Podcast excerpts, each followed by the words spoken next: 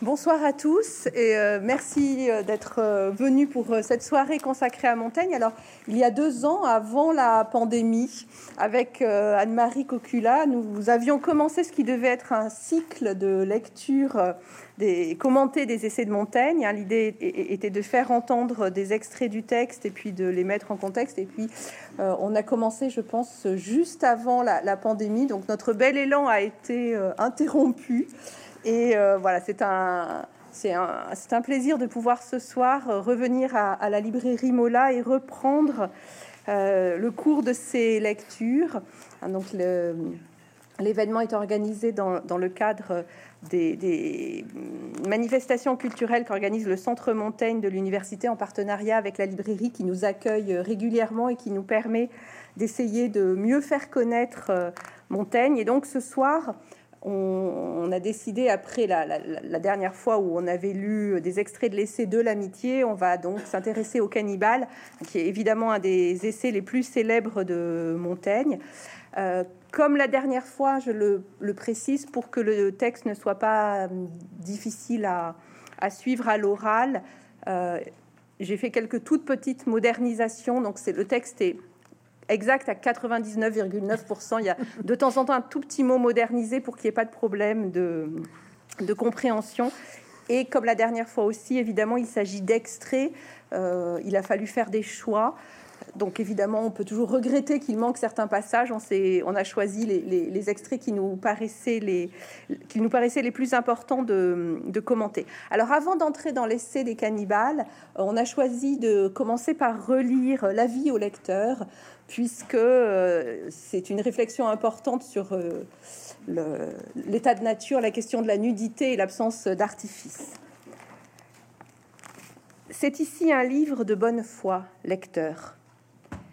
Il t'avertit dès l'entrée que je ne m'y suis proposé aucune fin que domestique et privée. Je n'y ai nulle considération de ton service, ni de ma gloire. Mes forces ne sont pas capables d'un tel dessein. Je l'ai voué à la commodité particulière de mes parents et amis, à ce que, m'ayant perdu, ce qu'ils ont à faire bientôt, ils y puissent retrouver aucun trait de mes conditions et humeurs, et que par ce moyen, ils nourrissent plus entière et plus vive la connaissance qu'ils ont eue de moi. Si c'eût été pour rechercher la faveur du monde, je me fusse paré de beautés empruntées. Je veux qu'on m'y voie en ma façon simple, naturelle et ordinaire, sans étude et artifice, car c'est moi que je peins. Mes défauts s'ils iront au vif, mes imperfections et ma forme naïve, autant que la révérence publique me l'a permis.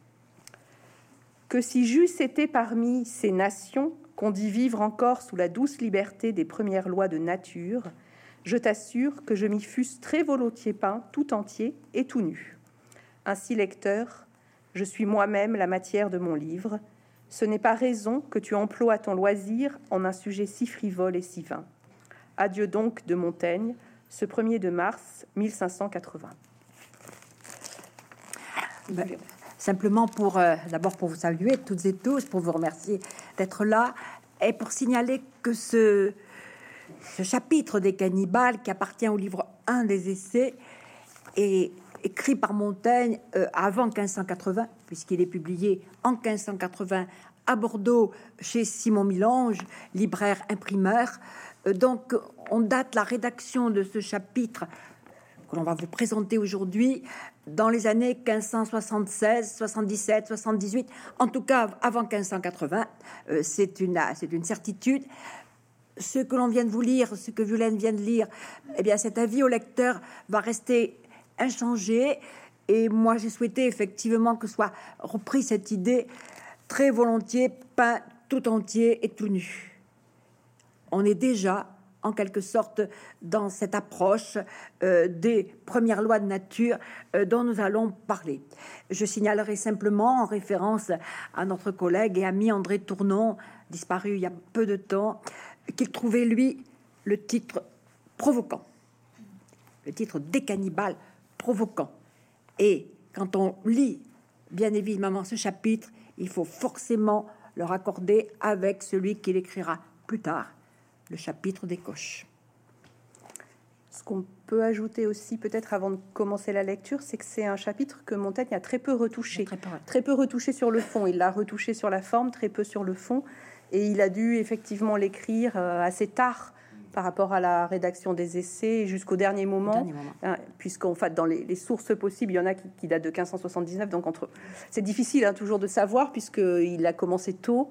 En tout cas, il l'a écrit jusqu'au dernier moment, et après, il l'a très peu retouché, ce mhm. qui est quand même... Euh, une, singularité aussi hein, des textes de Montaigne. Ça veut dire qu'il était arrivé au moment de l'écriture déjà à un avis assez ferme.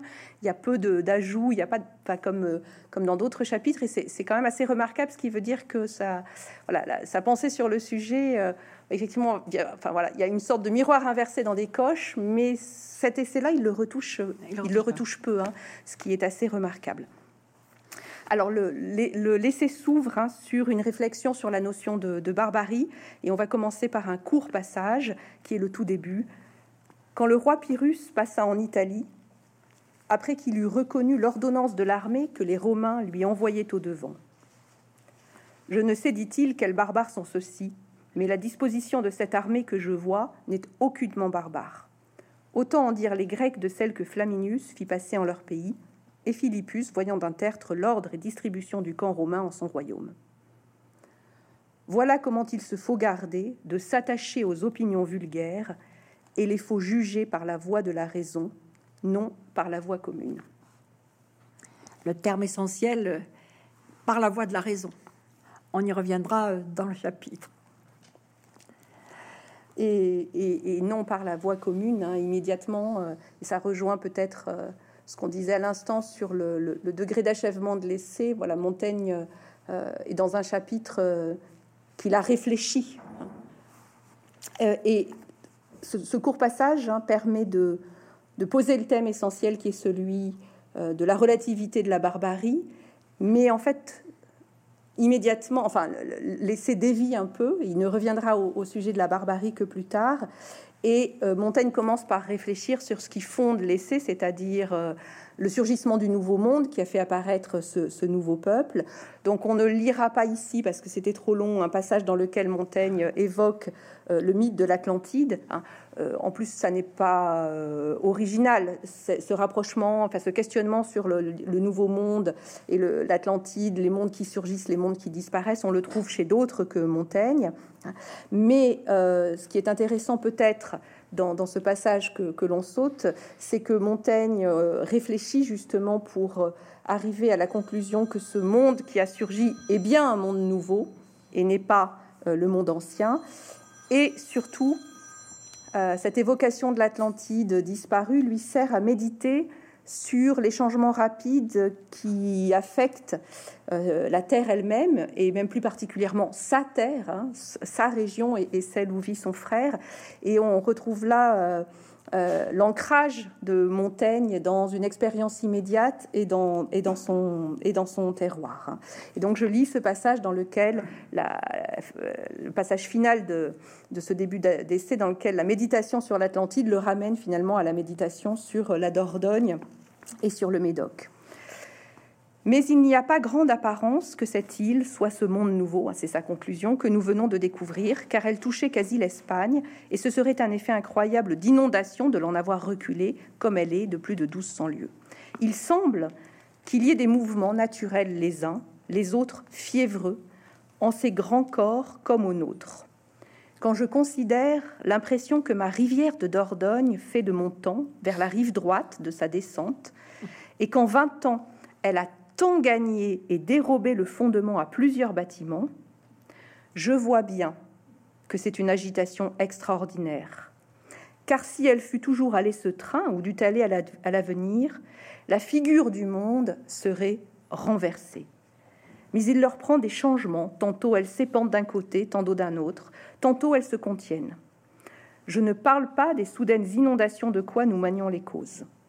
En Médoc, le long de la mer, mon frère, sieur d'Arsac, voit une sienne terre ensevelie sous les sables que la mer vomit devant elle. Le fait de quelques bâtiments paraît encore. Ces rentes et domaines se sont échangés en packages bien maigres. Les habitants disent que depuis quelque temps, la mer se pousse si fort vers eux qu'ils ont perdu quatre lieues de terre. Ces sables sont ses fourriers, et voyons de grandes montjoies d'arènes mouvantes qui marchent d'une demi-lieue devant elles et gagnent pays. Alors là, ça mérite un, commentaire. D'abord, il y a deux aspects. D'abord, euh, ma rivière de Dordogne. Ça n'est pas moi qui parle, c'est Montaigne. Et euh, c'est l'idée, en quelque sorte, qu'il voit ce, là où il habite, euh, c'est-à-dire à proximité de la motte Montravel, qui jouxte la rivière de Dordogne, dans la maison forte héritée de son père en 1568. Il se trouve effectivement sur la rive droite, et la rive droite, elle, elle c'est une rive qui va, qui bouge, qui se transforme, d'autant plus que c'est souvent une rive concave.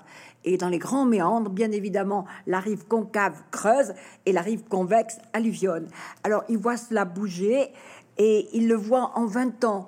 Euh, c'est presque normal ce changement s'agissant de la rivière, d'autant plus que on se trouve sur le plan climatique euh, quand il écrit à partir des années 1570, on va dire, on se trouve dans ce que les historiens appellent le petit âge glaciaire. Un petit âge glaciaire, c'est-à-dire un âge qui est lié à un, refroidissement du climat, et à partir de ce refroidissement du climat, davantage de, tempêtes, davantage de tempêtes océaniques. Et vous le savez, euh, on se trouve à un moment jusqu'au niveau de Castillon, le moment où se fait sentir l'influence des marées. Euh, et à, partir de ce moment-là, eh bien, il, voit se dérober les fondements de plusieurs bâtiments. Ça, c'est de son côté, c'est ce qu'il vit. C'est ce qui peut aussi parfois le contrarier. Ne jamais oublier que Montaigne est un seigneur et que Montaigne est un bon ménager de sa seigneurie. Par contre, par contre, s'agissant du Médoc, là, c'est un peu plus compliqué, un peu plus drôle et un peu plus ironique de sa part. Mon frère, c'est vrai, il s'agit de son frère cadet. Je vous rappelle qu'il est l'aîné de sa famille, même si à la naissance il était le troisième, mais les deux enfants qui le précédaient sont morts. Nous ne savons pas si c'était une fille, un garçon. Et il est donc l'aîné, mais par substitution. Et euh, voilà que ce frère cadet, alors Sieur d'Arsac, pourquoi? Eh bien parce qu'il a épousé, il a épousé la fille de son de la femme de son ami Étienne de la Boétie puisque Madame de la Boétie était Marguerite d'Arsac. Elle avait été mariée au chevalier d'Arsac. Elle avait eu deux enfants. Le chevalier, euh, un fils et une fille. Et c'est sa fille qui s'est mariée avec le frère de Montaigne. Entre Montaigne et Thomas d'Arsac, ça n'est pas, euh, je dirais, un amour fraternel infini. Et c'est au contraire une forme de jalousie une forme de jalousie vis-à-vis de ce frère. Euh, et c'est le regard qu'il porte sur l'idée que finalement les terres du Médoc sont envahies par les sables, que la verre vomit devant elle, que le fait de quelques toits de bâtiments paraît encore, mais vont bien évidemment disparaître, que les rentes et domaines sont des packages qui vont plus rien rapporter. Et à partir de ce moment-là, on est un peu dans ces réflexions euh, légèrement ironiques de Montaigne à l'égard de sa fratrie, avec laquelle il ne s'entend pas toujours très bien, sauf avec son frère cadet, un autre de ses frères cadets, Pierre de la Brousse, qu'il va protéger, et sauf avec le, petit, le petit dernier, en quelque sorte, qui a 27 ans de moins que lui, et qui sera en quelque sorte un peu son fils. C'est avec lui qu'il ira en Italie. Donc, je trouve très intéressant dans ces notations, j'allais dire géographiques, le regard qu'il porte sur la nature, le regard qu'il porte sur des éléments familiers et c'est vraiment une citation qu'il faut retenir quand on étudie euh, justement le changement des paysages. Et on se trouve là à une époque où le flot, euh, on assiste quand même à une élévation du niveau de la mer. Hein. On est toujours à une élévation du niveau de la mer, donc ça n'est pas étonnant. Et je vous rappelle, mais vous le savez, que euh, à Soulac, Notre-Dame de la fin des terres est restée envahie sous le sable jusqu'au moment où de pieux fidèles sont allés, en quelque sorte, l'extraire du sable à la fin du 19e siècle. Voilà. Oui, et on, peut euh, souligner hein, par rapport à cette observation des paysages, Anne-Marie, euh, sur laquelle vous insistez, que le, vocabulaire de la vue est, très présent dans, ce, passage. Et il est important parce que non seulement Montaigne médite sur la capacité du monde à changer, ce qui fait que bon, ce surgissement d'un nouveau monde, soit parce qu'il n'était pas là et qu'il est apparu, soit parce qu'en fait on, l'ignorait, n'est pas surprenant. Euh, mais il y a aussi, et c'est important pour la suite, euh, la mise en scène du témoignage par les yeux. Et contrairement à ce qu'on dit souvent, euh, Montaigne n'est pas forcément ici en, rupture avec son temps parce que la, science de la Renaissance est une science de l'observation. Ce qu'on dit peu, on a toujours l'impression que c'est une science du livre. Or, un thème qui revient tout le temps chez les savants et chez les voyageurs, c'est l'autopsie au sens étymologique, le fait de voir soi-même. Et ce passage sur euh, ses propres terres et celle de son frère, on, peut, se réjouit peut-être un peu que son frère il laisse sa fortune, mais en tout cas c'est important parce que c'est aussi ce qui va lui permettre dans la suite du texte de développer euh, sa, vision du nouveau monde en, la fondant sur le témoignage de gens qui y sont allés. Voilà. Donc l'importance de la, de la vue hein, qui apparaît dès ce premier passage euh, est, quelque chose qu'il faut euh, souligner. Alors dans, dans la suite du, du texte, hein, Montaigne justement s'interroge sur la transmission du savoir, la qualité de, de, cette transmission du savoir et la façon dont on s'informe. il critique la propension des lettrés à livrer, à, être incapable, pardon, de livrer un témoignage brut et puis à se laisser emporter par la glose et à distordre le, témoignage. Et donc, voyez que ce passage sur ses propres terres de Dordogne et celle de son frère hein, prépare en fait une réflexion qu'on peut qualifier d'épistémologique, je pense, sur euh, l'importance de vraiment du témoignage brut et de, de voir les choses par soi-même. Et donc, c'est un passage où il critique les cosmographes. On peut y voir un petit coup de griffe contre certains voyageurs de son temps, comme André Tevet, qui sont accusés d'avoir euh, un peu euh, fabulé. Hein. Et puis, il évoque le fait que justement, tout ce qu'il va raconter sur euh, cette terre nouvelle du Brésil et sur ces cannibales, il le fonde sur le témoignage d'un homme de ces gens qui y est allé, qui est un homme simple et grossier, dit-il, et donc qui n'est pas tenté par les joies de l'esprit de, voilà de distordre son, témoignage. Et alors on peut peut-être juste dire avant de lire le texte que, comme toujours, il faut se méfier de ce que dit Montaigne, parce que quand on compare le texte avec les récits de voyage, on voit qu'il a lu très attentivement tous ces cosmographes dont il dit qu'il ne faut pas leur faire confiance. Il les a lus, oui, puis il les emprunte. Voilà. Mais bon, on lui pardonne. Mais dans la lignée de ses propres observations sur la rivière de Dordogne, hein, il est important qu'il dise fonder son témoignage sur celui de cet homme qui est allé là-bas au Nouveau Monde voir les choses. Or, je trouve, pour revenir à mon propos, qu'il n'y a rien de barbare et de sauvage en cette nation, à ce qu'on m'en a rapporté, sinon que chacun appelle barbarie ce qui n'est pas de son usage. Comme de vrai, il semble que nous n'avons autre mire de la vérité et de la raison que l'exemple et idée des opinions et usances du pays où nous sommes. Là est toujours la parfaite religion, la parfaite police, parfaite et accompli usage de toutes choses. Ils sont sauvages, de même que nous appelons sauvages les fruits que nature, de soi et de son progrès ordinaire, a produits. Là où, à la vérité, ce sont eux que nous avons altérés par notre artifice et détournés de l'ordre commun, que nous devrions appeler plutôt sauvages. En cela sont vives et vigoureuses les vrais et plus utiles et naturelles vertus et propriétés, lesquelles nous avons abattardis en ceci et les avons seulement accommodés au plaisir de notre goût corrompu. Donc, euh, ça y est, on est entré, on est entré dans le vif du sujet sur la thématique de la barbarie et avec quand même l'emploi d'un terme et de en cette nation. Alors, de quelle nation s'agit-il? Là, très rapidement, un, petit historique pour le, pour le resituer avant d'aller un peu plus avant tout à l'heure. Euh, il écrit donc dans les années 1575-1579. Euh, il se trouve à ce moment-là, lui, sous le, règne de Henri III, mais il va revenir, bien évidemment, en arrière, sous le règne des, rois précédents, c'est-à-dire, euh, il s'agit là euh, de l'expérience qui sera tentée sous le règne du roi Henri II. Donc, je vous rappelle que le successeur de François Ier, qui n'était pas au départ dévolu à remplacer son père, puisque le dauphin, son frère aîné, est, mort avant la mort de François Ier. Donc il devient un roi, peut-être pas par substitution, mais s'il avait été dauphin, on ne lui aurait pas fait épouser Catherine de Médicis.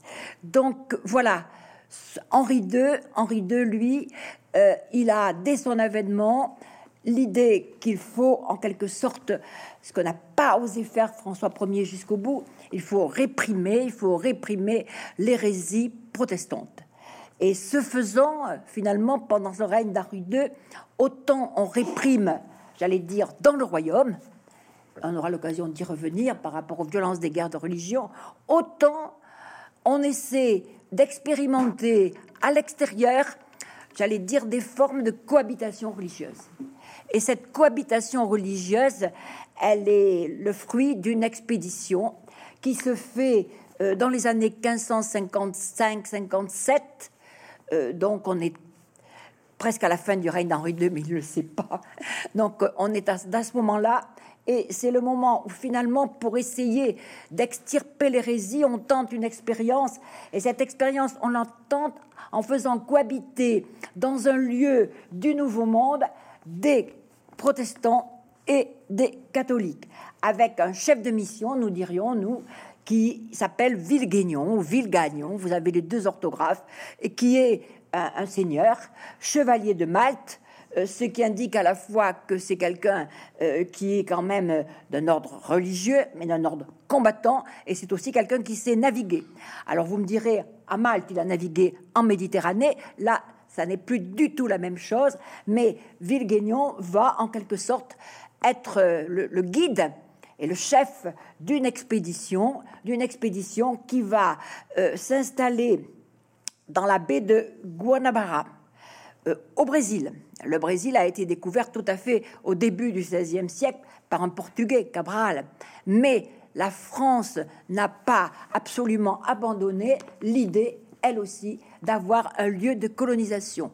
Je vous rappelle, mais vous devez le savoir, qu'à la fin du XVe siècle, c'est la papauté qui a en quelque sorte divisé le monde au traité de Tordesillas en deux grandes zones de colonisation entre le Portugal et l'Espagne. Les autres nations n'ont pas été euh, englobé dans ce partage du gâteau. Donc c'est le moment en fait euh, de d'entrer d'entrer dans le jeu de la colonisation et ce jeu de la colonisation c'est aussi une expérience à la fois politique et religieuse. C'est celle de Villegaignon qui s'installe donc en 1557. Ça ne durera pas très longtemps, ça se terminera très mal, mais je réserve la suite de l'histoire pour un peu plus tard. Euh, sur le, avant d'avancer dans le texte, ce, sur quoi on peut attirer l'attention aussi, évidemment, hein, c'est que Montaigne utilise deux termes qui sont importants euh, barbare, et sauvage. Donc, euh, sur la barbarie, on l'a entendu dire que il ne faut pas céder à la facilité qui consiste à considérer toujours que le barbare c'est l'autre. Mais le terme de sauvage est important parce que il amorce une réflexion sur le fait que ce qu'on appelle sauvage, c'est en fait ce qui est à l'état naturel, hein, d'où euh, le fait qu'on a lu pour commencer la vie au lecteur dans lequel il parle de sa naïveté, c'est-à-dire au sens étymologique de l'état dans lequel on est quand on naît, hein, puisque naïf vient de natus. Euh, et donc, euh, non seulement hein, il renverse le propos sur la barbarie, il ne faut pas voir systématiquement dans l'autre le barbare, mais il a une réflexion sur euh, le rôle de la civilisation en inversant là aussi ce qu'on s'attendrait à trouver pour dire que finalement ce qu'on dit sauvage est ce qui est naturel hein, et ce qu'on dit civilisé c'est ce qu'on a euh, et le terme est fort abattardi hein, donc euh, d'une certaine façon dénaturé au sens au sens propre. Et donc euh, la réflexion se poursuit, on a sauté là encore un petit passage, euh, la, réflexion se poursuit justement sur cette notion de barbarie et de sauvagerie. Et donc il faut garder en tête ces, deux pistes qu'il ouvre, hein, le barbare, l'autre, par rapport enfin, à la langue en particulier, c'est le terme qui vient de, de l'usage grec, mais le sauvage qui est celui qui est proche de la nature et évidemment pour un, chrétien du XVIe siècle, l'état de nature, ça ramène euh, au paradis perdu euh, et enfin au, jardin d'Éden et, à, toute cette interrogation sur euh, le sens de, la civilisation. Ces nations me semblent donc ainsi barbares pour avoir reçu fort peu de façons de l'esprit humain et être encore voisines de leur naïveté originelle. les lois naturelles leur commandent encore, fort peu abattardis par les nôtres. Mais c'est en telle pureté qu'il me prend quelquefois déplaisir de quoi la connaissance n'en soit venue plus tôt, du temps qu'il y avait des hommes qui en eussent su mieux juger que nous. Il me déplaît que Lycurgus et Platon ne l'aient eu, car il me semble que ce que nous voyons par expérience en ces nations-là surpasse non seulement toutes les peintures de quoi la poésie a embelli l'âge doré et toutes ses inventions à feindre une heureuse condition d'homme, mais, mais encore la conception et le désir même de la philosophie. Ils n'ont pu imaginer une naïveté si pure et simple comme nous la voyons par expérience, ni n'ont pu croire que notre société se put maintenir avec si peu d'artifice et de soudure humaine. C'est une nation, dirais-je à Platon, en laquelle il n'y a aucune espèce de trafic, nulle connaissance de l'être, nulle science de nombre, nul nom de magistrat ni de supériorité politique, nul usage de service, de richesse ou de pauvreté, nul contrat, nulle succession, nul partage, nulles occupations coisives, nul respect de parenté que commun, nul vêtement, nulle agriculture, nul métal, nul usage de vin ou de blé. Les paroles mêmes qui signifient le mensonge, la trahison, la dissimulation, l'avarice, l'envie, la détraction, le pardon, inouï. Combien trouverait-il la République qu'il a imaginée éloignée de cette perfection? Étonnant, étonnant, parce que on n'est plus en quelque sorte dans la transmission de l'Antiquité à la Renaissance, de Platon à Montaigne. On est euh, de la part de Montaigne dans une description qui se dégage de l'Antiquité et qui s'adresse même à Platon. Donc on revient en quelque sorte, qui lui fait une, leçon.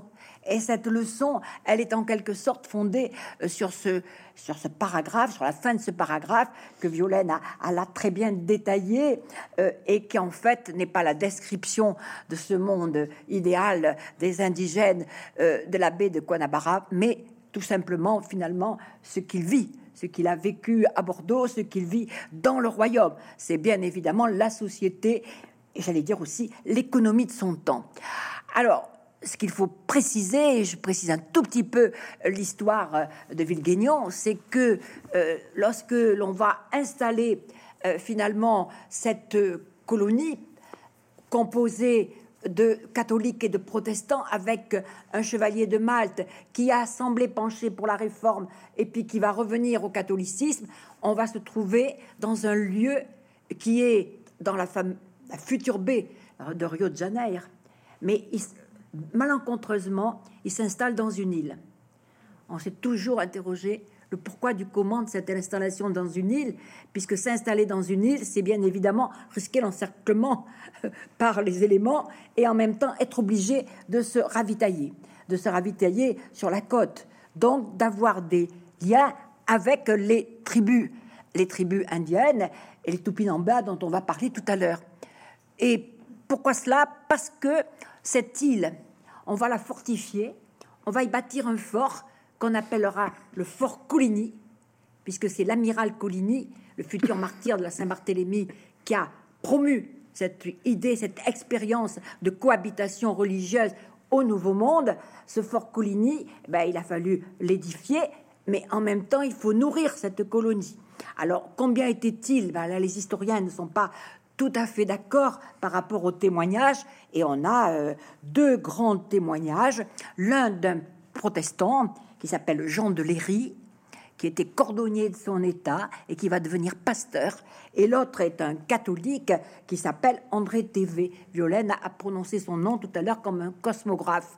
Et donc finalement, euh, que nous disent ces récits? Ben, Ces récits nous disent, un, une mésentente religieuse qui ne tarde pas une attraction de ces marins, euh, pasteurs, etc., pour les Indiens et surtout pour les Indiennes, qu'ils voient, qui circulent toutes nues.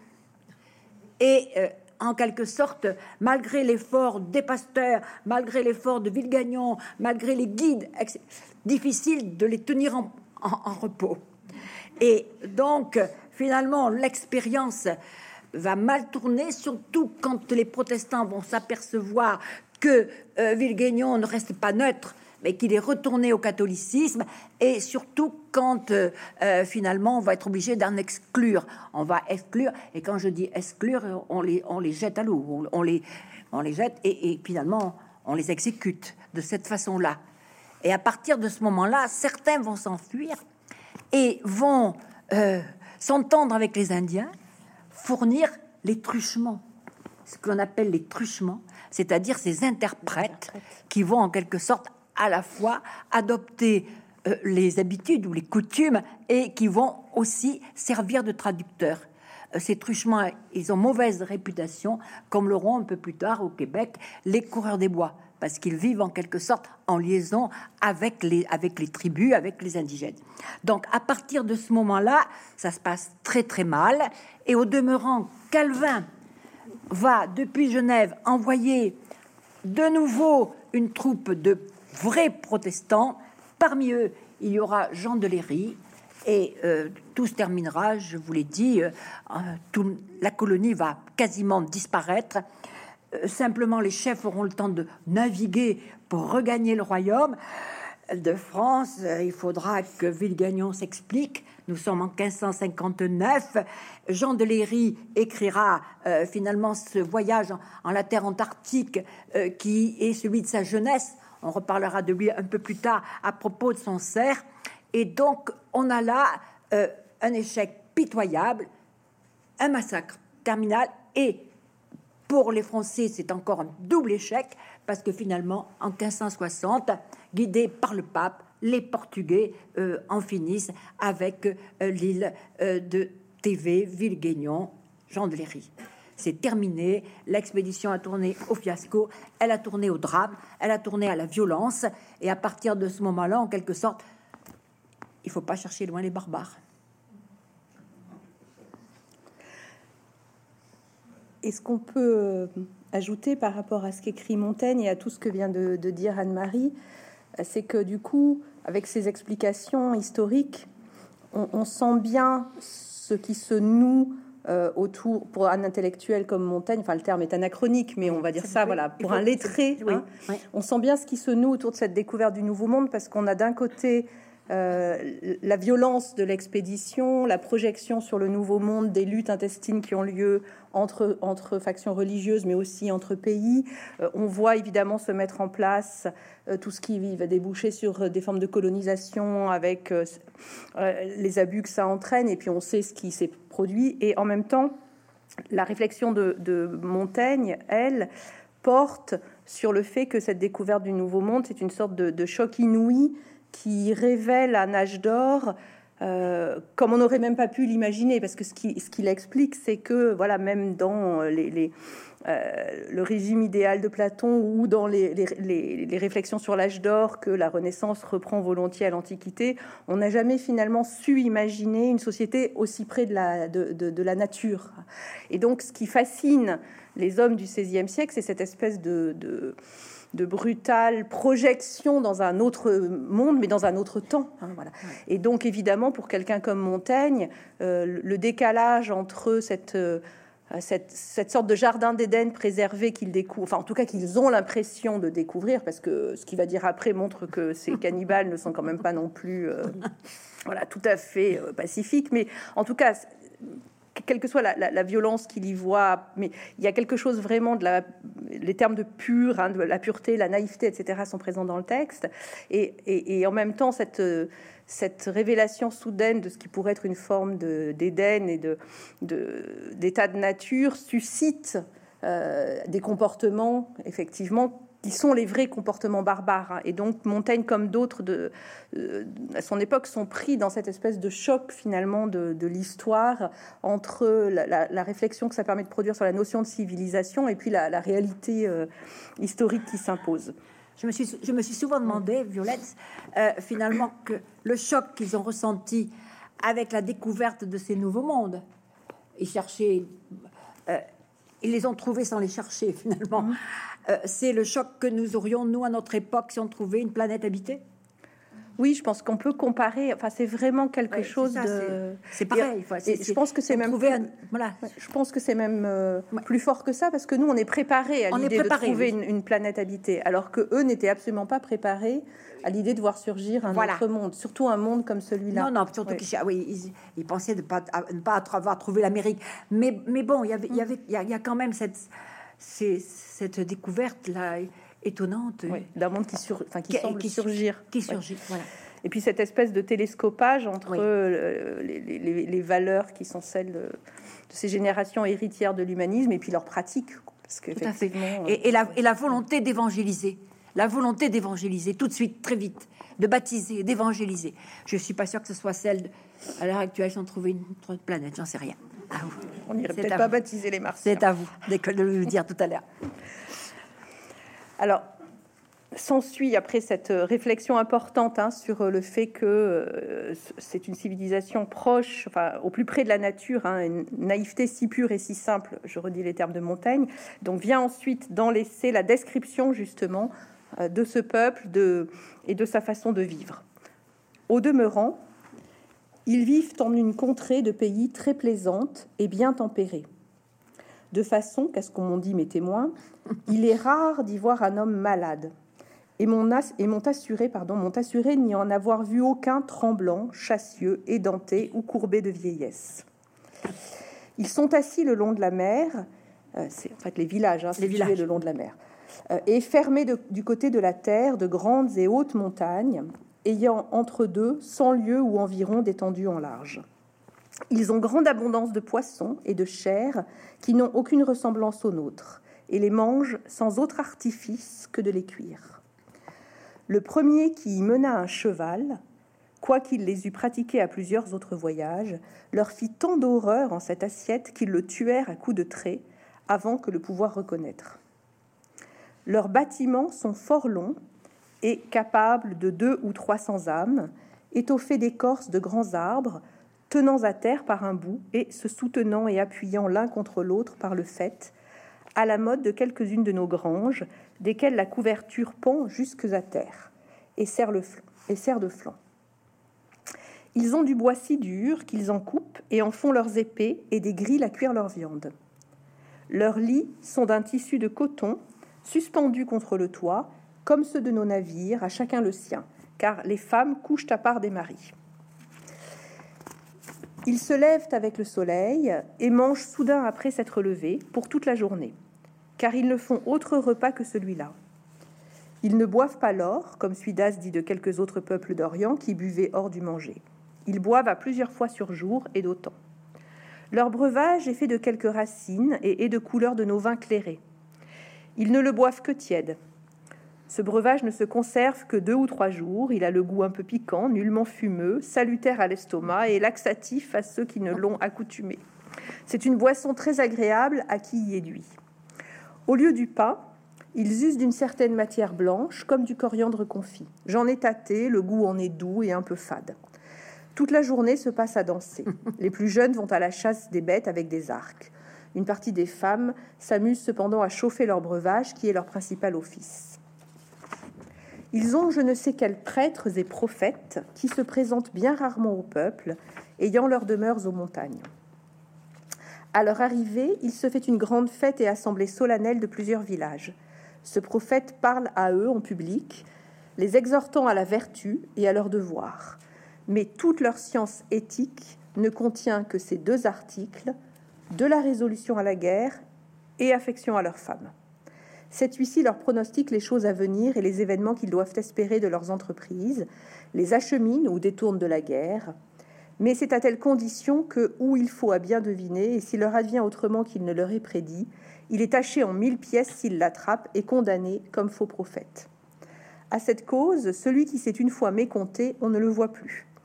C'est don de Dieu que la divination. Voilà pourquoi ce devrait être une imposture punissable d'en abuser.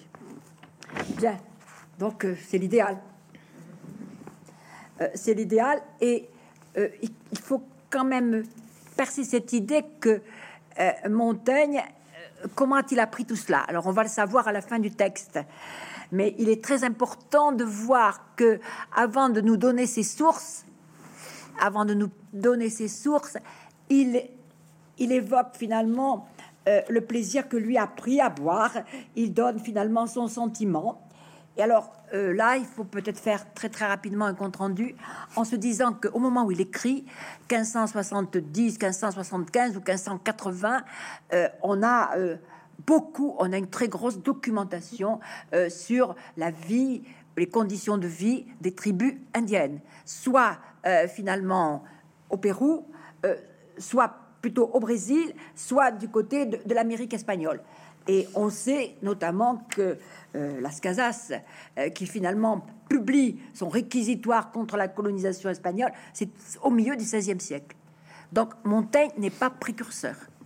Montaigne n'est pas précurseur, mais Montaigne, si on se réfère à la raison dont on a parlé tout à l'heure, est quelqu'un qui a, si j'ose dire, puisqu'on va parler des cannibales, a digéré il a assimilé, il a compris et il a fait en quelque sorte le choix, euh, on l'a bien vu dans, dans, tout le début du texte, de nous faire un récit d'une vie naturelle. Et c'est très intéressant parce que dans bien des aspects qu'ils nous donnent, de la façon dont ils habitent, euh, de la façon dont ils vivent, de leurs, habits, etc., de ce qu'ils boivent, on, retrouve finalement bien des aspects de ce qu'on a pu trouver, nous, aux époques antérieures, c'est-à-dire celles qui précèdent l'époque médiévale. Donc il y a quand même une, façon, en quelque sorte, de chercher à établir un parallèle à cet égard.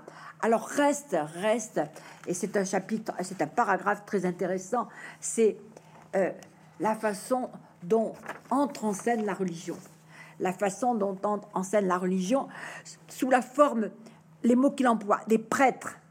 Prêtres, oui, c'est à prendre dans un sens qui dépasse bien évidemment le catholicisme et les prophètes.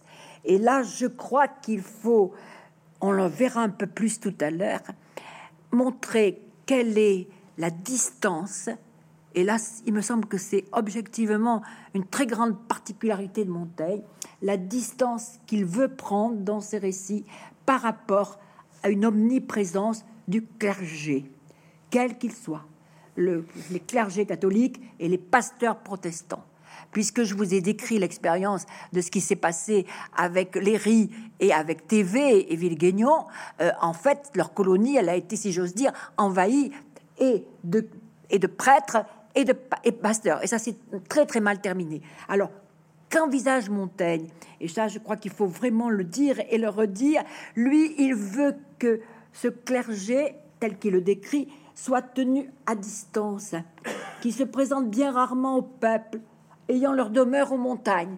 Donc, en quelque sorte, une hauteur et euh, finalement la plaine où, où vivent les fidèles que l'on voit grande fête, assemblée solennelle de plusieurs villages, mais euh, ça s'arrête là.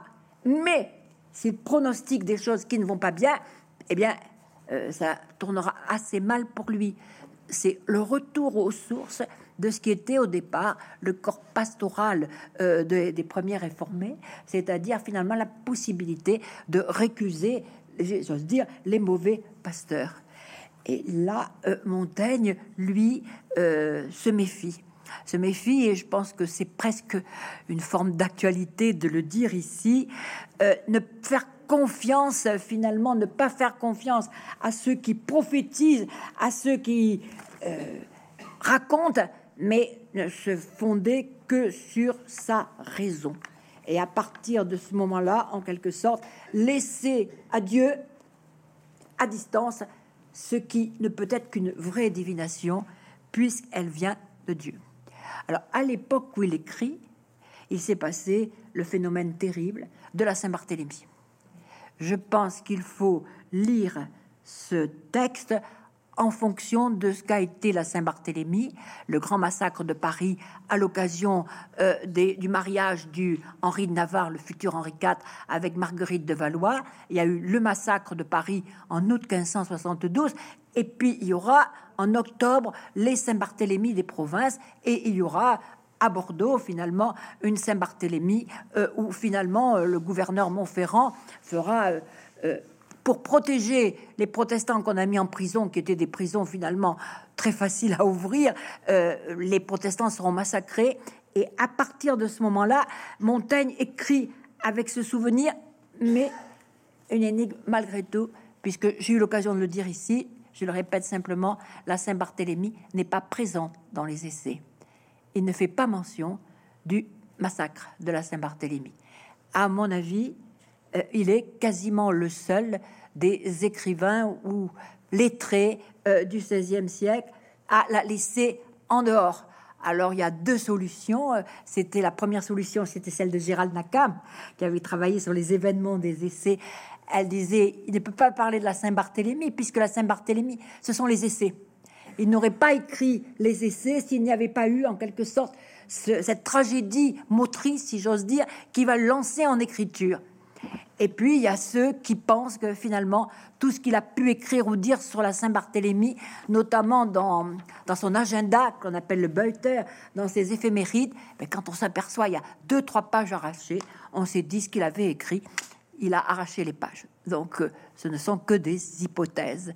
Mais ces hypothèses-là, elles nous conduisent à ce que j'appellerais en quelque sorte, c'est ce que je voudrais bien faire comprendre, cette distance qu'il entend opérer entre le fidèle, quel qu'il soit, quelle que soit sa religion, et celui qui est en quelque sorte en charge de servir la religion, le prêtre, le pasteur.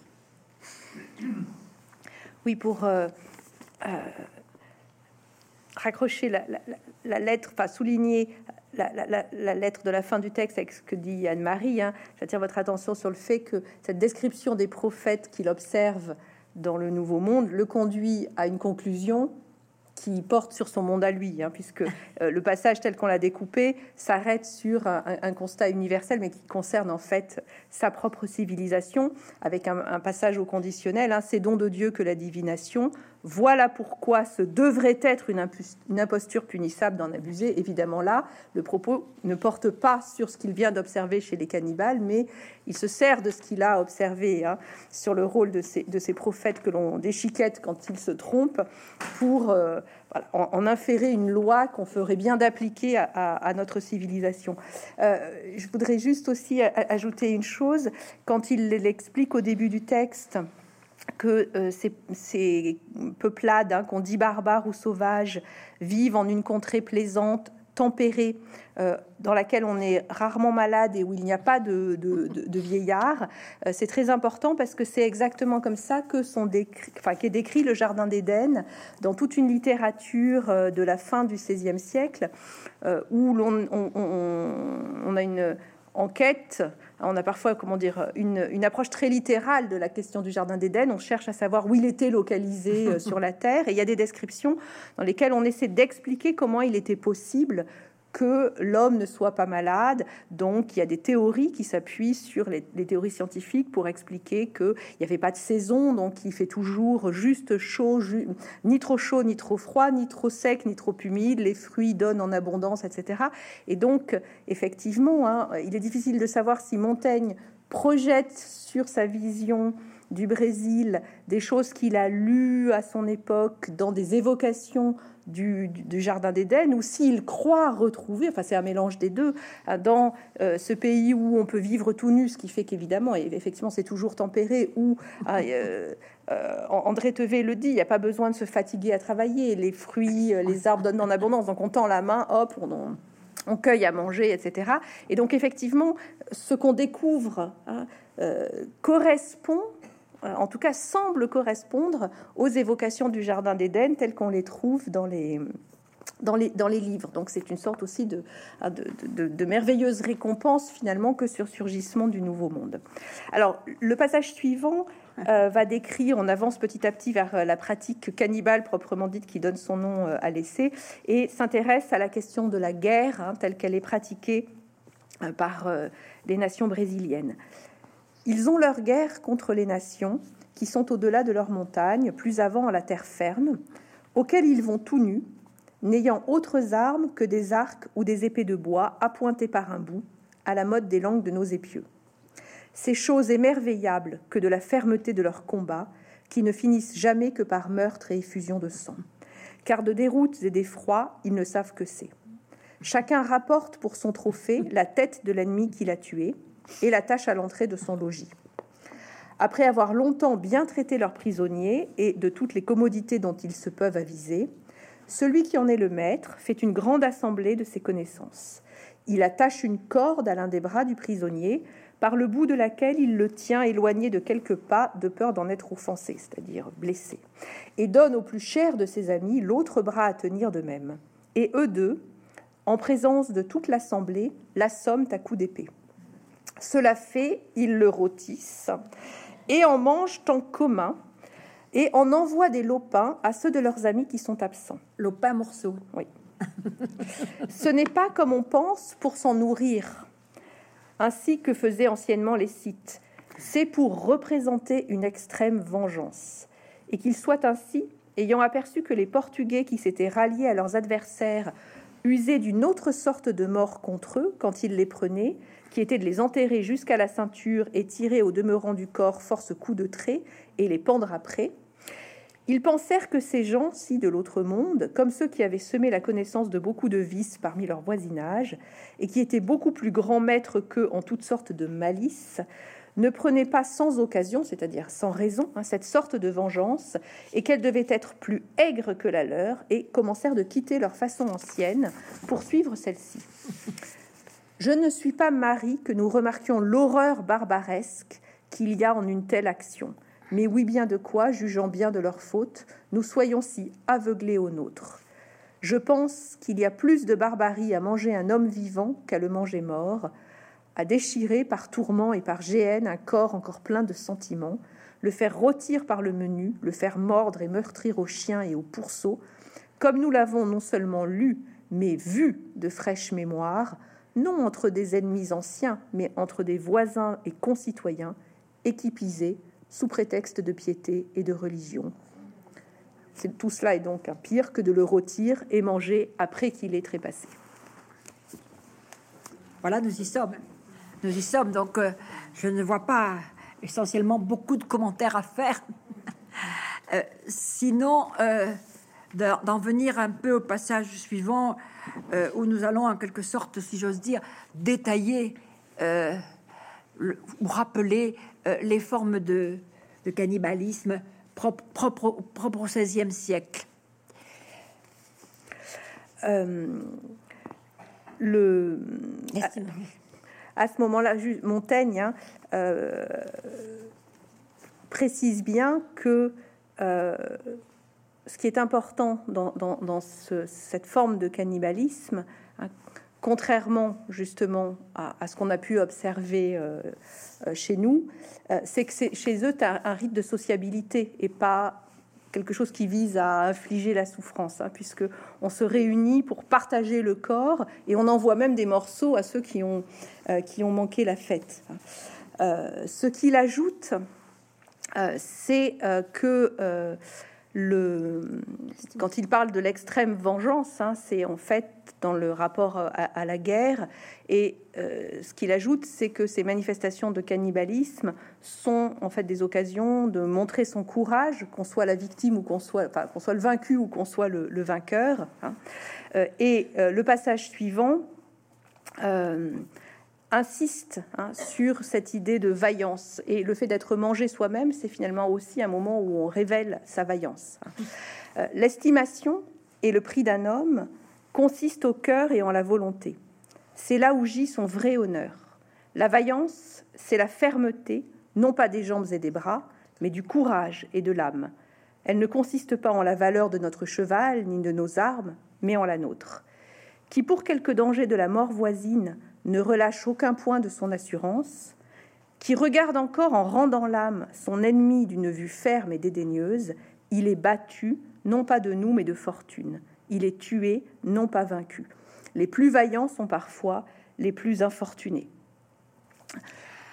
Alors oui, on en vient en quelque sorte à remonter un petit peu le temps et à se dire que le XVIe siècle, par rapport aux siècles antérieurs, est un siècle où on a beaucoup parlé de cannibalisme on a beaucoup parlé de cannibalisme pour une raison religieuse. Pour une raison religieuse qui a en quelque sorte euh, fracturer, fracturer euh, les chrétiens de, l'Occident euh, par rapport à, la communion, à la communion sous les deux espèces, à l'Eucharistie. Et finalement, le cannibalisme qui ressort au XVIe siècle, celui qui est un enjeu théologique, est un enjeu qui est lié à l'Eucharistie, au sacrement de la communion. Et on a pu parler en quelque sorte, je pense aux études de Franck Lestringant, a pu parler en quelque sorte de cannibalisme eucharistique. Cannibalisme eucharistique, puisque les protestants, et notamment les calvinistes, pour les luthériens, c'est la consubstantiation, c'est-à-dire euh, le voisinage du corps, du sang avec le pain, le vin. Pour les catholiques, c'est la transsubstantiation, c'est-à-dire la transformation du pain et du vin en corps et sang du Christ. Et pour les luthériens, c'est la symbolique de la scène. Et bien évidemment, c'est le refus surtout de la transsubstantiation, mais aussi de la consubstantiation. Et à partir de ce moment-là, cette symbolique euh, de l'Eucharistie euh, par rapport à ce cannibalisme de manger euh, le Christ en mangeant l'hostie et surtout le reproche que l'on fait au prêtre quand il rend l'hostie de déchirer finalement le corps du Christ, c'est à mon avis, sur le plan euh, de la réconciliation possible, l'obstacle principal. C'est l'obstacle principal.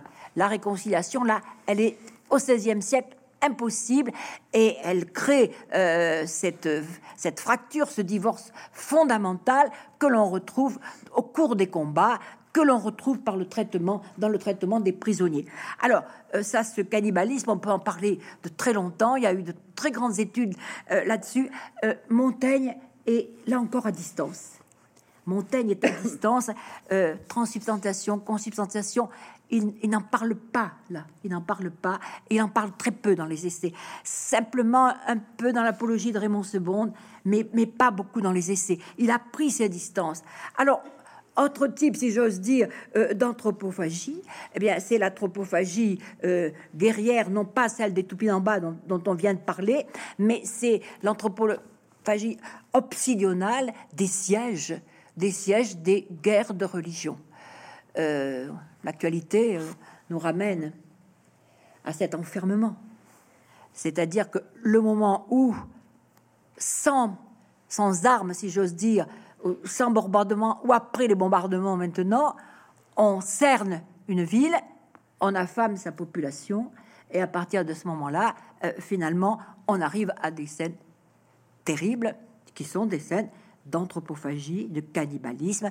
C'est ce qu'on a trouvé euh, pendant les guerres de religion. C'est le fameux siège de Sancerre en 1573, où le Jean de Léry celui dont je vous, avais, je vous ai parlé, qui a vieilli à ce moment-là de 10 ans euh, par rapport à, son expédition au Brésil, il est là, il est parmi les présents au siège de Sancerre, et il nous détaille finalement tous les aliments euh, qu'ils vont manger, euh, depuis les excréments, ceux des animaux, ceux des hommes, les ceintures, le cuir, tout ça, et puis ça finit par, ça finit par les enfants, et ça finit par les cadavres. Donc, ce siège-là de Sancerre eh ben, a laissé, c'est un épisode effroyable, euh, que l'on retrouvera dans d'autres circonstances pour répondre à, cet instinct de, survie des affamés. Euh, voilà. Et alors, vous me direz, mais Sancerre, oui, mais il y a d'autres villes qui, elles, échappent à cela. C'est notamment, à la même époque, La Rochelle. La Rochelle est assiégée et finalement impossible finalement de cerner La Rochelle parce qu'elle a une partie maritime, parce qu'elle elle a des lieux où l'on peut aller, si j'ose dire, à la pêche au coquillage. Et à partir de ce moment-là, la ville va échapper à ce, à ce à ce drame, à cette tragédie épouvantable. Les, on a beaucoup étudié ça. Ce sont les fièvres obsidionales liées au siège, aux villes que l'on encercle. Et à partir, je vous laisse, je laisse je vous laisse continuer. oui. Et, juste, hein, il y a cette image évidente. Alors, en fait, on comprend bien que ce qui est intéressant dans ces passages, c'est tout ce que Montaigne ne, dit pas eh et, auquel il fait allusion. Donc, euh, cette question religieuse, cette question des sièges, on peut voir aussi, évidemment, bien sûr, dans sa dénonciation euh, de, l'aveuglement à ne pas voir nos fautes et dans cette évocation du cannibalisme, bah, les fameux massacres de la Saint-Barthélemy qui sont absents, puisqu'ils n'en parlent pas effectivement, enfin ceux de la Saint-Barthélemy ou ceux de toutes les guerres de religion. Mais bien sûr, hein, quand il dit que euh, il est finalement moins barbare de manger son ennemi au sens littéral que de le déchiqueter, donc finalement de le manger au sens euh, métaphorique, mais en fait de le, de le brûler, de le rôtir, alors voilà, sur un bûcher ou de lui faire subir la torture, etc. Euh, on peut penser qu'il y a là effectivement une allusion directe aux, massacres extrêmement violents qui ont lieu de part et d'autre, hein, parce qu'il faut souligner aussi, je crois que euh, c'est pas l'apanage des catholiques ou l'apanage des protestants, les deux camps se massacrent allègrement, et l'allusion à faire meurtrir aux chiens ou aux pourceaux, comme nous l'avons vu, ou non seulement lu dans des témoignages antiques, mais vu de fraîche mémoire, c'est vraiment une des allusions directes Tout à, fait. Euh, à, et, on a, guerres de religion. Et on a une multitude de gravures. Hein. Mm. On a une multitude de gravures sur les sévices faits au corps, euh, sur les corps qu'on évente, sur les, sur les cœurs que l'on retire, sur les cœurs que l'on mange, etc. Ces gravures, elles, elles, émarrent d'un graveur qui s'appelle Théodore de Brie. Mm. Théodore de Brie. Et, là, euh, l'imagerie, si j'ose dire, elle vient euh, pour euh, ceux qui ne savent pas lire, mais ceux qui sont tout à fait en capacité de comprendre ce que contiennent ces illustrations, c'est qui sont diffusées, qui sont très diffusées très largement. Oui, puis il y a des, largement. des témoignages d'historiens de l'époque qui racontent des scènes de, de martyrs infligés à des à des des gens des deux bords. Hein. Et donc, ce qui est important aussi, c'est pour ça qu'on a raccroché ce passage qui vient un peu plus loin sur euh, la vaillance et la fermeté, c'est que justement, chez les cannibales, on mange l'ennemi mort, mais que le fait de savoir qu'on va être mangé, de résister à la mort, et ce rituel de sociabilité, c'est un rituel lié à la vaillance, à des pratiques de courage. Et il euh, on a chez, chez Tevé ou chez les riz le fait que l'idée que les cannibales, en mangeant le corps de l'adversaire, absorbent sa force. Hein. Donc on est dans quelque chose qui finalement aussi paradoxal que cela puisse paraître, il y a certainement quelque chose de l'ordre de la provocation chez Montaigne, renvoie à une éthique nobiliaire, mais d'une certaine façon, ils sont vraiment nobles, alors que la noblesse de France au moment des guerres de religion se comporte de manière barbare et de manière lâche hein, euh, en, en, pratiquant des, des massacres euh, indignes. Alors, la, on s'achemine vers euh, la fin du texte qui sera moins brutal euh, parce que justement, et c'est important de le souligner, après avoir euh, mis en évidence cette existence d'une éthique dont les valeurs correspondent tout à fait à ce qui est l'éthique de gentilhomme de Montaigne. Montaigne rappelle aussi que ces peuples barbares ne peuvent pas être qualifiés de barbares parce que ils ils sont à la fois vaillants et amoureux de la poésie. Hein. et il va ramener petit à petit euh, ce thème de la guerre et de la vaillance qui occupe une longue partie de l'essai vers euh, un éloge en fait de la culture des, Brésiliens hein, euh, qu'il compare à la, qu'il n'hésite pas à comparer à la poésie grecque. Et il, pour ce faire, il parle de deux chansons qu'on va évoquer successivement. Une justement faite par un prisonnier, donc qui est liée plutôt au thème euh, de, la guerre et de la vaillance et de la vengeance, et puis euh, une autre euh, ensuite qui est une chanson, un poème d'amour. J'ai une chanson faite par un prisonnier où il y a ce trait. Qu'ils viennent hardiment très tout et s'assemblent pour dîner de lui, car ils mangeront quand et quand leurs pères et leurs aïeux qui ont servi d'aliment et de nourriture à son corps. Ces muscles, dit-il, cette chair et ces veines, ce sont les vôtres, pauvres folles que vous êtes. Vous ne reconnaissez pas que la substance des membres de vos ancêtres s'y tient encore. Savourez-les bien, vous y trouverez le goût de votre propre chair. Invention qui ne sent aucunement la barbarie. Ceux qui les peignent mourants et, qui représentent cette action quand on les assomme, ils peignent le prisonnier crachant au visage de ceux qui le tuent et leur faisant la moue. De vrai, il ne cesse jusqu'au dernier soupir de les braver et défier de paroles et de contenance. Sans mentir, au prix de nous, voilà des hommes bien sauvages, car où il faut qu'ils le soient bien à bon escient, ou que nous le soyons, il y a une merveilleuse distance entre leur forme et la nôtre. Alors je saute le passage dans lequel Montaigne fait la louange de la polygamie. La journée de la femme n'était il n'y a pas très longtemps, pour aller euh, au poème d'amour hein, et faire le lien entre les deux chansons. Outre celui que je viens de réciter de l'une de leurs chansons guerrières, j'en ai une autre, amoureuse, qui commence en ce sens. Couleuvre, arrête-toi, arrête-toi, couleuvre, afin que ma sœur tire sur le patron de ta peinture la façon et l'ouvrage d'un riche cordon que je puisse donner à mamie. Ainsi soit en tout temps ta beauté et ta disposition préférée à tous les autres serpents. Ce premier couplet, c'est le refrain de la chanson. Or, j'ai assez de commerce avec la poésie pour juger ceci, que non seulement il n'y a rien de barbarie en cette imagination, mais qu'elle est tout à fait anacréontique. Leur langage, au demeurant, c'est un doux langage qui a le son agréable retirant aux terminaisons grecques. référence à la poésie, ou, j'allais dire au lopin de poésie d'Anacréon que l'on va pouvoir, euh, qu'on a retrouvé à l'époque de la Renaissance et que l'on va traduire, que l'on va diffuser. Et alors, moi je remarque que la couleuvre, elle n'a pas de venin, la couleuvre. C'est un, c'est un serpent malgré tout pacifique, et c'est à la fois, mais c'est aussi un serpent. Et ce serpent, comme l'a rappelé Violaine tout à l'heure, c'est à la fois euh, le serpent monstrueux, le serpent diabolique qui sort euh, de l'enfer, mais aussi le serpent qui s'entortille autour de l'arbre de la euh, de la connaissance et qui nous amène au jardin d'Éden dont il était question tout à l'heure.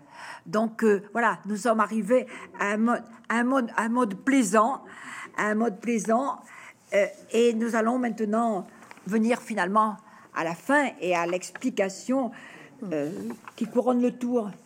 Oui. Jolène, voilà. Oui, et, donc hein, c'est important que dans les deux cas, l'expression de la bravoure et puis euh, l'expression de l'amour passe par des chansons, hein, parce qu'évidemment, euh, ça révèle un degré de, civilisation euh, véritable. Pour Montaigne, la, poésie est un critère très très important. Hein. Il dit dans les essais que la langue qui lui plaît le plus, c'est celle de, la poésie, parce que à cause du, rythme, hein, les, voilà, du rythme et de la musicalité. Et on retrouve finalement ici, dans cette boucle formée par le, par le serpent, l'évocation de ce qui est dit tout au début. Il y a deux prescriptions aller à la guerre vaillamment et aimer sa femme, hein. enfin aimer ses femmes, puisqu'ils sont, puisqu'ils sont polygames. Hein. Et, évidemment, dans, l'image euh, du, serpent, certaines études ont montré qu'il y avait probablement une vraie chanson euh, brésilienne hein, derrière, mais ça plaît aussi à Montaigne parce qu'il y a évidemment tout un, voilà, un, imaginaire euh, européen. Voilà, il y a aussi Mélusine, la femme serpent qui au bain, etc. Enfin, on peut y voir plein de choses. Ah, Donc, ces barbares, non seulement sont plus courageux que nous, mais ont une poésie qu'on peut rapprocher à la poésie des Grecs d'origine. Et donc là aussi, il y a une forme de retour aux sources. Et donc on finit par le tout dernier passage, qui est le plus célèbre, hein, qui est la rencontre supposée ou fantasmée, on verra, avec de véritables cannibales, enfin, de, enfin Montaigne les appelle comme ça, de véritables Brésiliens venus en France. Trois d'entre eux, ignorant combien coûtera un jour à leur repos et à leur bonheur la connaissance des corruptions de Dessa, de chez nous, et que de ce commerce naîtra leur ruine, comme je présuppose qu'elle soit déjà avancée, bien misérables de s'être laissés piper au désir de la nouvelleté et avoir quitté la douceur de leur ciel pour venir voir le nôtre, furent à Rouen du temps que le feu roi Charles IX y était. Le roi parla à eux longtemps on leur fit voir notre façon, notre pompe, la forme d'une belle ville. Après cela, quelqu'un demanda leur avis et voulut savoir d'eux ce qu'ils y avaient trouvé de plus admirable. Ils répondirent trois choses, d'où j'ai perdu la troisième et j'en suis bien mari. Mais j'en ai encore deux en mémoire.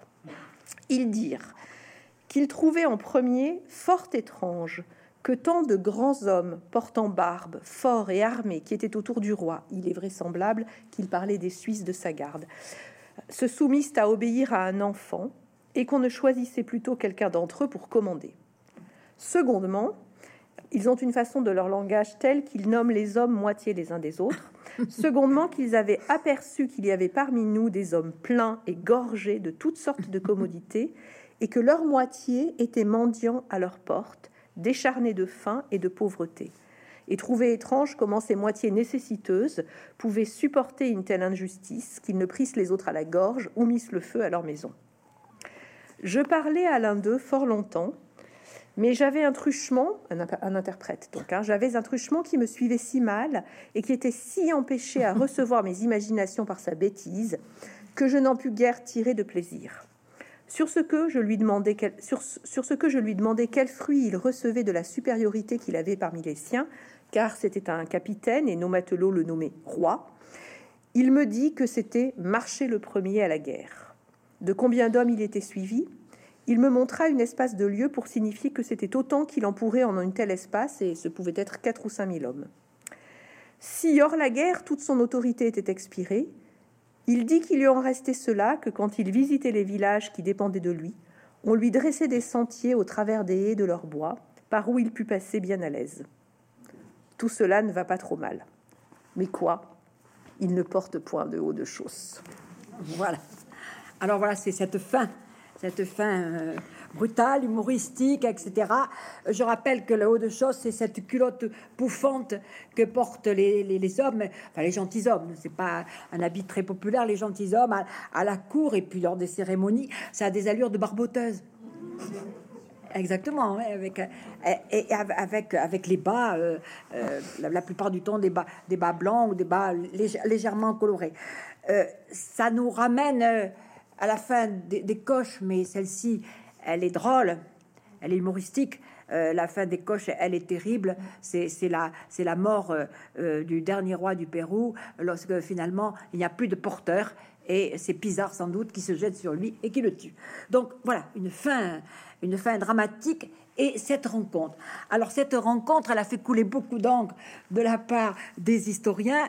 Euh, certains même que nous connaissions, qui était venu du Brésil et qui avait fait sa thèse avec un, grand montaniste, Claude Gilbert Dubois, pensaient que cette rencontre n'avait pas eu lieu à Rouen en 1562, mais à Bordeaux en 1565. Euh, c'est très peu probable, mais enfin ce collègue tient beaucoup à la version bordelaise, on va la lui laisser.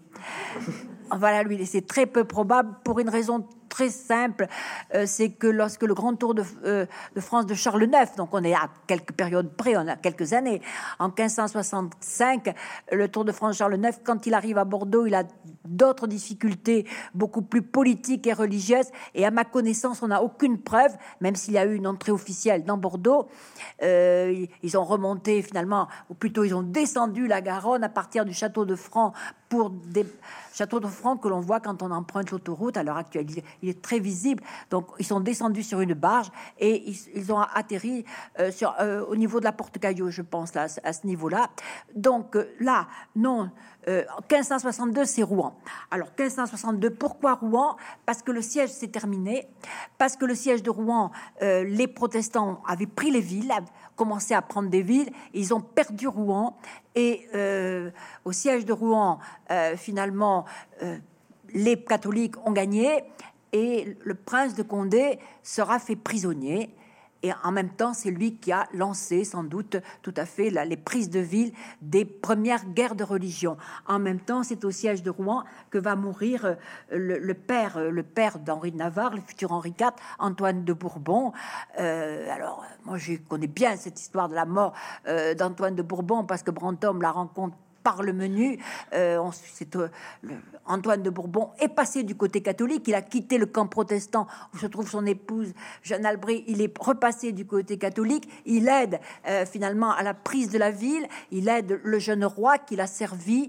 Et finalement, lors d'un lors d'un assaut, il, il, se fait, il a reçu un coup d'arquebuse et il est mortellement blessé. Et il aura quand même, si j'ose dire, le plaisir de pouvoir être promener pour voir finalement la ville de Rouen en train de se rendre. Mais les conditions de sa mort restent plaisantes, obscures, voire humoristiques, racontées par Brantôme, parce qu'il dit que finalement, il ne pouvait pas voir le tir d'arquebus parce qu'il s'était retourné pour pisser. Euh, euh, le gommera dans son manuscrit euh, au moment de le faire paraître, parce que à ce moment-là, c'est le fils d'Antoine de Bourbon qui est devenu roi de, roi de France. Donc, il gomme gomme ce détail. Alors, donc, nous sommes là, il y a une réception, et je pense que c'est presque normal qu'à l'issue d'un siège, euh, finalement, on fasse venir les sièges, quand ils sont gagnés, sont l'occasion de fête. Et euh, on fait venir, ça se passera à d'autres endroits, des Indiens, euh, que l'on présente et on a on a des des, portraits, des figures, des aquarelles, des gravures. Nous le représentons, nous les représentons. Alors à l'époque, ce roi enfant, Charles IX, il, a 12 ans. Il a 12 ans. Euh, donc c'est vraiment un souverain d'une petite taille, à côté des Suisses euh, dont on a décrit l'allure. Et tous les étonnements, finalement, peuvent se comprendre, puisque Montaigne excelle à la façon, en quelque sorte, de jouer, lui, euh, le naïf. C'est Candide. C'est Candide auprès, auprès, auprès des Indiens. Et c'est là que son, son, témoignage est sans doute vrai. Il est à peu près certain, ce qui le caractérise, c'est la, curiosité, Montaigne.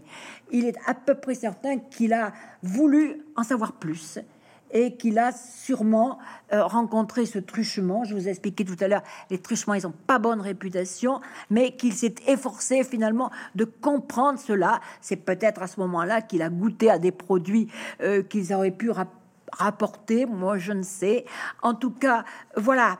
Et euh, que, disent ben, c'est ce qu'il arrive de ce nouveau monde eh bien, ils ont des étonnements d'un naturel euh, qui a échappé euh, désormais, je dirais, à ceux de l'ancien monde. Pourquoi un enfant les dirige? Pourquoi finalement il n'est pas le premier à marcher à la guerre?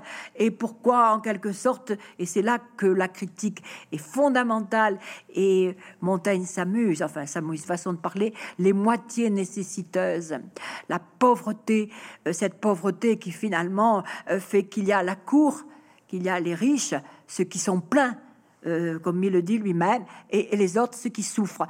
Nous sommes, euh, quand il l'écrit, il n'a pas encore vécu l'expérience douloureuse qui sera la sienne, puisqu'une fois maire de Bordeaux, notamment en 1583, il va euh, être obligé à la fois de faire deux choses, de fermer les portes de la ville de Bordeaux pour empêcher finalement les mendiants d'entrer dans la ville trop nombreux, et il fera aussi des distributions de pain, de vivres aux pauvres. Donc euh, la souffrance, l'incrédulité, et en même temps la faiblesse profonde d'une monarchie, puisque le roi est un enfant.